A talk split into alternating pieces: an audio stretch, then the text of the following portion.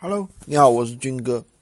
今天有一个学员啊来跟我报喜，说他这个月这个月不是已经过去快二十多天了吗？他说，哎，出了不少单了，在闲鱼上赚了不少钱，还不错。但是也有一个学员来跟我说，跟我解决问题。他说，完蛋了，有一个客户说他客户要退货，然后呢说。给他的商品不是正品，我说怎么回事呢？那商家那边有没有说他的商品到底是不是正品呢？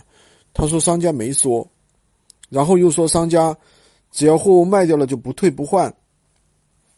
那我就得反过来问他，那你有没有跟客户说这个到底是不是正品呢？因为我们做无货源的，往往商家提供了什么商品我们也不知道，对不对？到底质量怎么样？其实我们也并不是太清楚。那也就是说，我们在做无货源的时候，商家怎么说，我们一定要怎么说，千万不能添油加醋，也不能跟别人去承诺是正品，或者怎么样，或者无理由退换这些东西。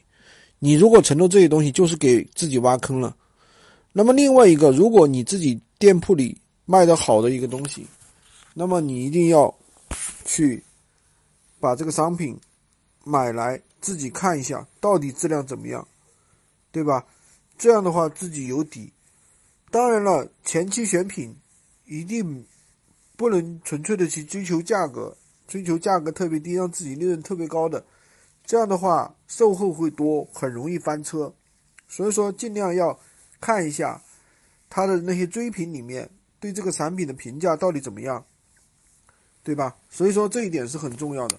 千万前期千万要注意，不要去踩这一坑。